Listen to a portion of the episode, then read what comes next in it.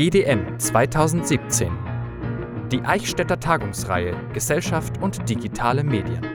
Alle Speaker zum Thema Mixed Reality und die Zukunft des Lernens. Jetzt als Podcast. Ich habe leider eine schlechte Nachricht. Es wird jetzt ähm, etwas mehr Meta und weniger praktisch als vorhin. Ich hoffe, ihr könnt trotzdem was mitnehmen davon. Ähm, Benny hatte mich gebeten, was über die Zukunft von äh, Virtual und Augmented Reality zu erzählen. Das ist ein bisschen undankbares Thema, weil immer wenn man über die Zukunft spricht, muss man irgendwo Vorhersagen machen. Und das heißt, man wird immer irgendwo falsch liegen. Ähm, deswegen mache ich das jetzt nicht. Ich möchte was anderes probieren und ich möchte euch so ein paar Sachen so ein bisschen an die Hand geben. Deswegen heißt es auch ein Reiseführer, ähm, wie man über die Zukunft von Technologien und Virtual Reality im Detail nachdenken kann. Und äh, eine Sache, mit der ich gleich aufräumen will, ist, Technologie von selbst bestimmt nicht die Zukunft von Virtual Reality und Augmented Reality. Denn Technologie entsteht nie in einem Vakuum. Man muss immer einen Schritt zurückgehen und eigentlich sich überlegen, okay, was inspiriert Technologien, was behindert Technologien. Ähm, niemand hatte oder sehr wenige Leute nehmen sich eine Platine in die Hand und sagen, boah, ich bin jetzt krass inspiriert, was kann ich damit machen? Das heißt, Technologie ist immer die Manifestierung von Ideen. Ähm, das heißt, man muss halt immer schauen, was sind die Unterströmungen und weniger darauf blicken, was sind Bildschirmauflösungen, was sind Prozessorleistungen, wenn man wissen will, wo bewegt sich eine Technologie hin. Das heißt, konkret müssen wir darüber nachdenken, wie sprechen wir über Virtual Reality und Augmented Reality und wie werden wir sprechen. Also zu überlegen, welche Narrativen stecken eigentlich dahinter. Und der erste große Themenkomplex, der dann natürlich gleich mal so vielleicht in den Sinn kommt, ist äh, Science Fiction. Und ähm, große Konferenzregel, immer zu den Science Fiction Talks gehen, wenn es welche gibt. Sind immer die besten. ähm, und Science Fiction ist insofern wichtig, ähm, Neil Gaiman hat das äh, hier in einem schönen Zitat eigentlich gesagt, als er, ich muss das Ding hier mal runternehmen, ähm, als er die erste Science Fiction und Fantasy Convention in China besucht hat. Und Science Fiction und Fantasy war halt immer so ein schwieriges Thema in China, weil unkommunistisch etc.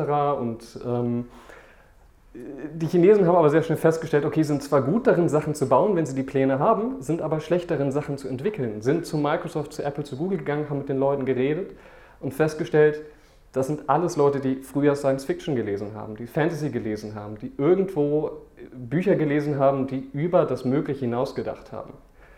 Ähm, das heißt, man muss, wenn man über Science Fiction und Technologie immer redet, immer davon ausgehen, es inspiriert sich gegenseitig. Technologischer Fortschritt inspiriert Science Fiction und Science Fiction inspiriert technologischen Fortschritt.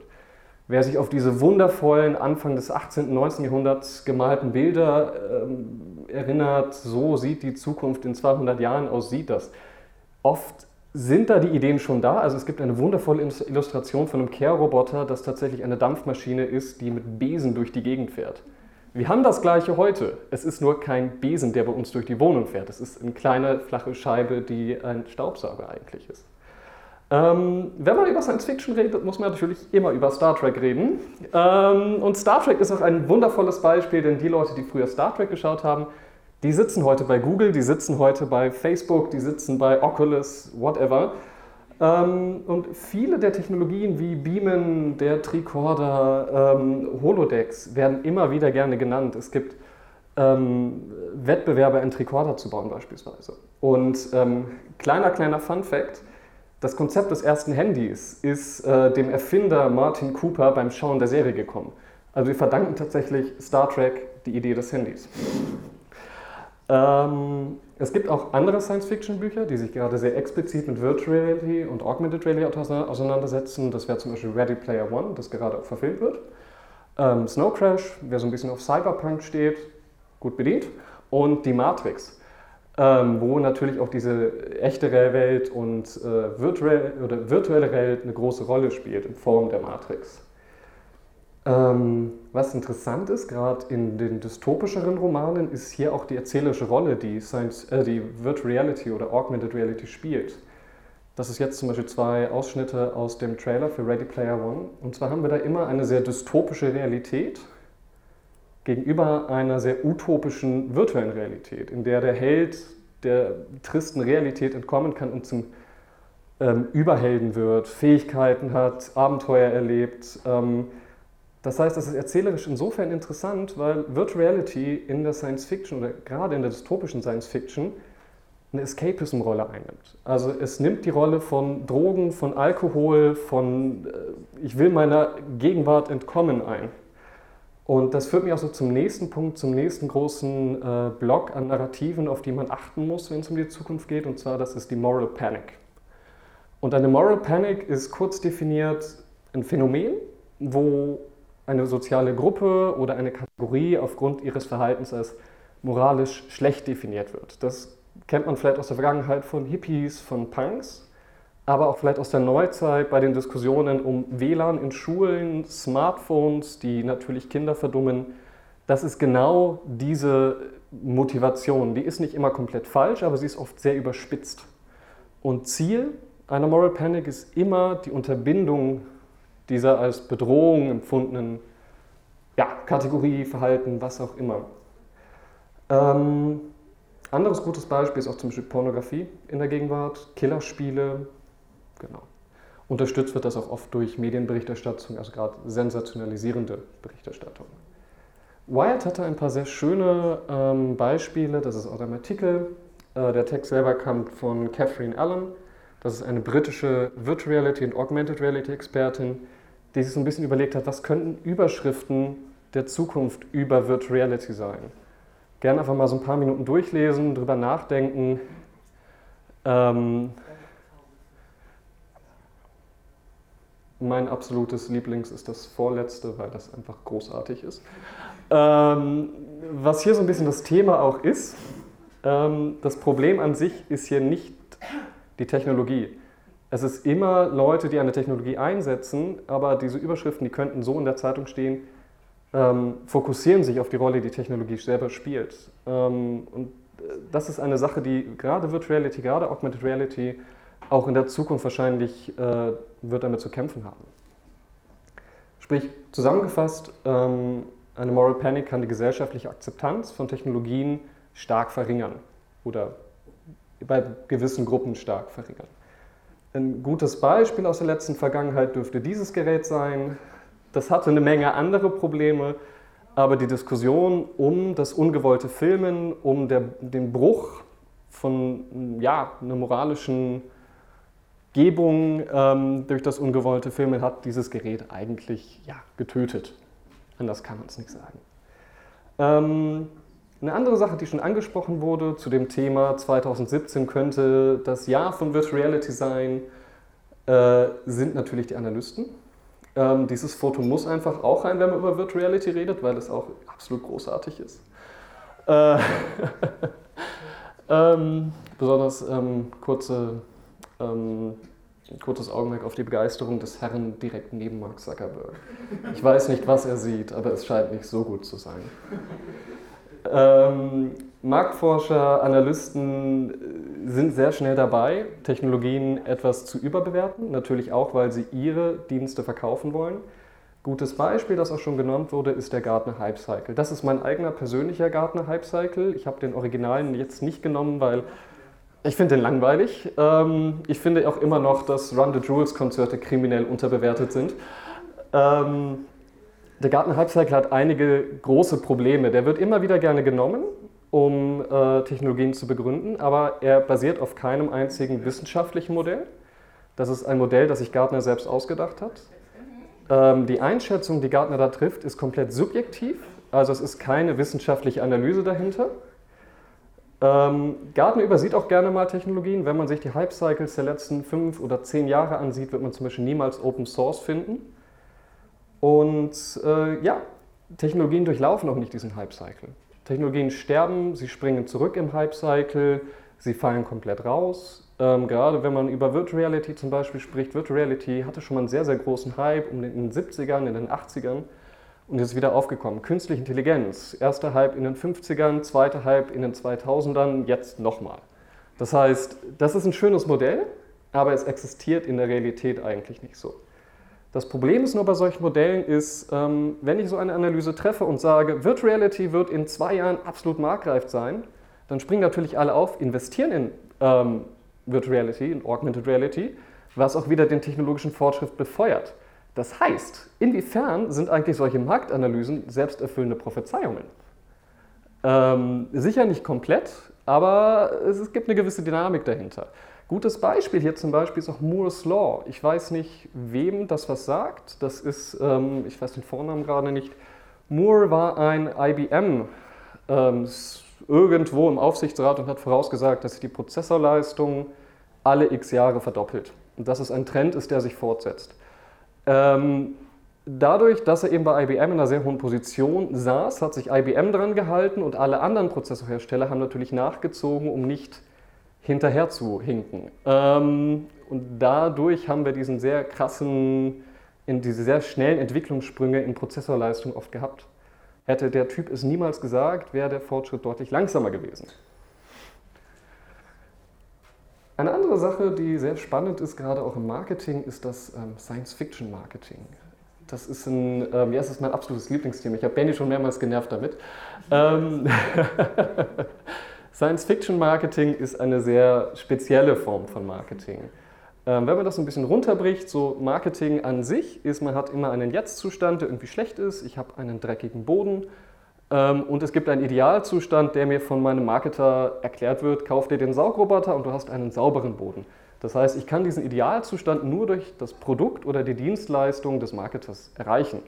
Im Science-Fiction-Marketing ja, wichtig dazu ist natürlich zu sagen, wenn ich einen Staubs Staubsaugerroboter kaufe und mein Boden ist danach nicht sauber, dann weiß ich, okay, der hat mich vielleicht etwas beschissen.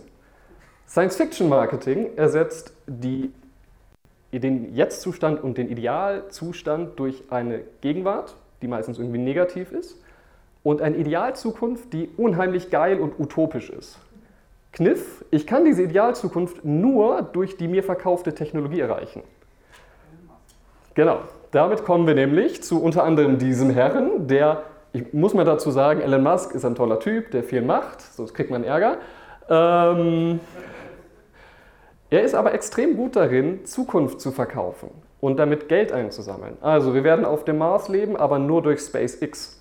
Wir werden selbstfahrende Autos besitzen, aber auch nur, wenn du einen Tesla kaufst.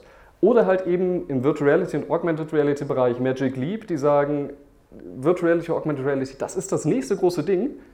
Wir bauen die Brille, gebt uns bitte Geld. Und Magic Leap existiert seit sechs Jahren, hat jetzt fast zwei Milliarden Dollar eingesammelt und noch nicht mal ein fertiges, einen fertigen Prototyp der Öffentlichkeit produziert.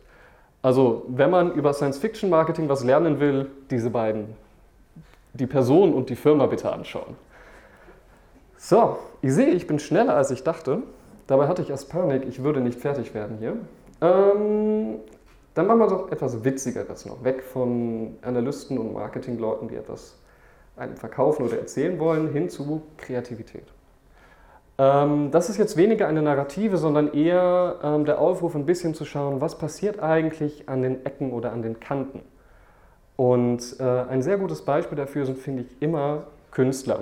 Ähm, das ist jetzt gleich ein Video, ich zeige es gleich, von äh, Zach Lieberman, das ist ein New Yorker New Media Künstler der sehr, sehr viel mit ähm, Apples AR-Kit experimentiert hat. Also auf Instagram folgen, auf Twitter folgen, wahnsinnig spannende Sachen. Viel Unnützes dabei, aber es zeigt sehr gut, was möglich ist. Ähm, und das ist jetzt vielleicht eins der Experimente, die ich persönlich etwas nützlicher finde.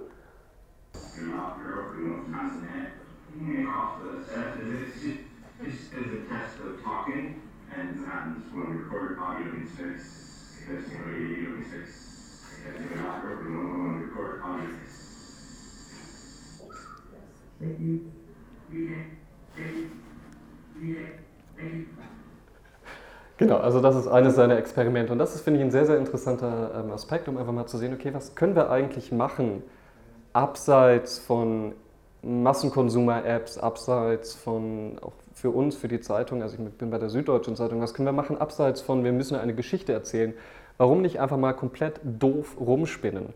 Deswegen ist es immer wieder interessant zu sehen, was eben Künstler machen, weil die genau diese Freiheit haben, abseits von Geld, abseits von ja, Geldzwängen. Ein anderes gutes Beispiel ist, äh, ist auch immer wieder interessant, sich ähm, Spielentwickler anzuschauen. Das ist ein äh, Londoner Spielentwicklerstudio, das heißt Combo. Die haben ähm, eine App gebaut, die heißt Pigeon Panic. Äh, ich spiele es einfach mal vor.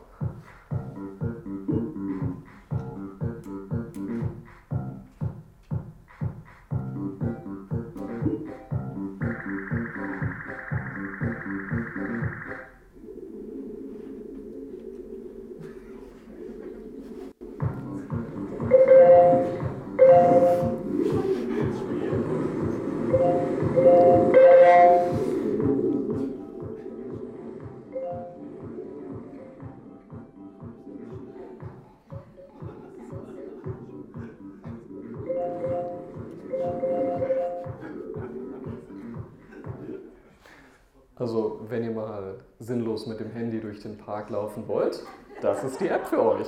Ähm, genau das Gleiche wieder. Einfach mal zu überlegen, was kann man dumm machen mit Technologien. Deswegen ist es auch interessant, eben auf Spieleentwickler zu schauen, gerade im Bereich Augmented Reality, weil ähm, mit Apples AR Kit ist halt die, die, die Reichweite oder das, äh, die möglichen Kunden, die man auf einem hat, die ist gigantisch. Ich glaube, jeder aufwärts von einem 6S iPhone ist in der Lage, solche Apps zu installieren und komplett zu nutzen. Ähm, ja, das heißt, nochmal kurz zusammengefasst, Tipps, um die Zukunft von Technologien zu verstehen, ist, wie wir über Technologie sprechen, beeinflusst die Weiterentwicklung und Adoption von Technologien. Science Fiction inspiriert Technologien, sagt sie aber nicht voraus. Ich sehe immer wieder Artikel, die sagen, diese Technologien wurden von der Science Fiction vor 30 Jahren vorausgesagt. Stimmt nicht, diese Technologien wurden inspiriert vor 30 Jahren. Das ist wichtig. Ähm, große Aussagen von Marketingabteilungen und Analysten im Kopf immer um die Hälfte reduzieren. Das hilft meistens. Wenn jemand dir, euch sagt, Virtual Reality ist in zwei Jahren marktfähig, dann macht daraus ein, es ist in vier Jahren marktfähig und es ist in acht Jahren dann auch in Deutschland angekommen. Die Thema Entschuldige für die anderen beiden, die jetzt gerade hier im Publikum sitzen vorhin sehr coole Sachen gezeigt haben. Ich meine es nicht persönlich. X wird Y verdrängen ist nie korrekt ähm, oder ist sehr selten korrekt. Ähm, davon auszugehen, dass Augmented Reality Glasses irgendwann mal den Laptop oder eine Tastatur verdrängen, vielleicht vielleicht auch nicht. Ich finde mich immer auf der skeptischen Seite von diesen Dingen wieder, ähm, äh, weil es in der Vergangenheit sehr selten korrekt war. Ähm, und genau darauf achten, was Künstler und Designer mit Technologien machen. Hier Pi mal Daumen kann man oft sagen, hohe Kreativität mit einem Medium bedeutet auch, da ist ein großes Potenzial dahinter. Wenn ich also viele, viele Leute sehe, die viele, viele coole Sachen machen in verschiedenen Bereichen, dann heißt das für mich, darauf achten und genau darauf schauen, was passiert mit dieser Technologie. Ja, so viel zum inhaltlichen Teil. Ich habe noch einen kleinen Werbeteil. Ähm, wir haben natürlich eine eigene 360-Grad-Video-App mit eigenen Inhalten ähm, von der Süddeutschen Zeitung. Gerne runterladen, gerne ausprobieren, gerne Kritik geben, Pöbeleien, was auch immer. Oder auch Anregungen, Anmerkungen. Ähm, hier ist zum Beispiel ein Screenshot. Wir haben äh, ein Video gerade auf, äh, vor ein paar Wochen hochgeladen über die neuen U-Bahnhöfe in München. Ist vielleicht für den einen oder anderen Münchner ganz interessant. Ähm, und ganz, ganz eigennützig. Ich schreibe einen eigenen Newsletter immer wieder über Technologie. Ähm, wen solche, ja, danke. Wen solche, wen solche Themen interessieren, gerne abonnieren. Ich freue mich. Ähm, man kann mir auf Twitter folgen. Ähm, genau.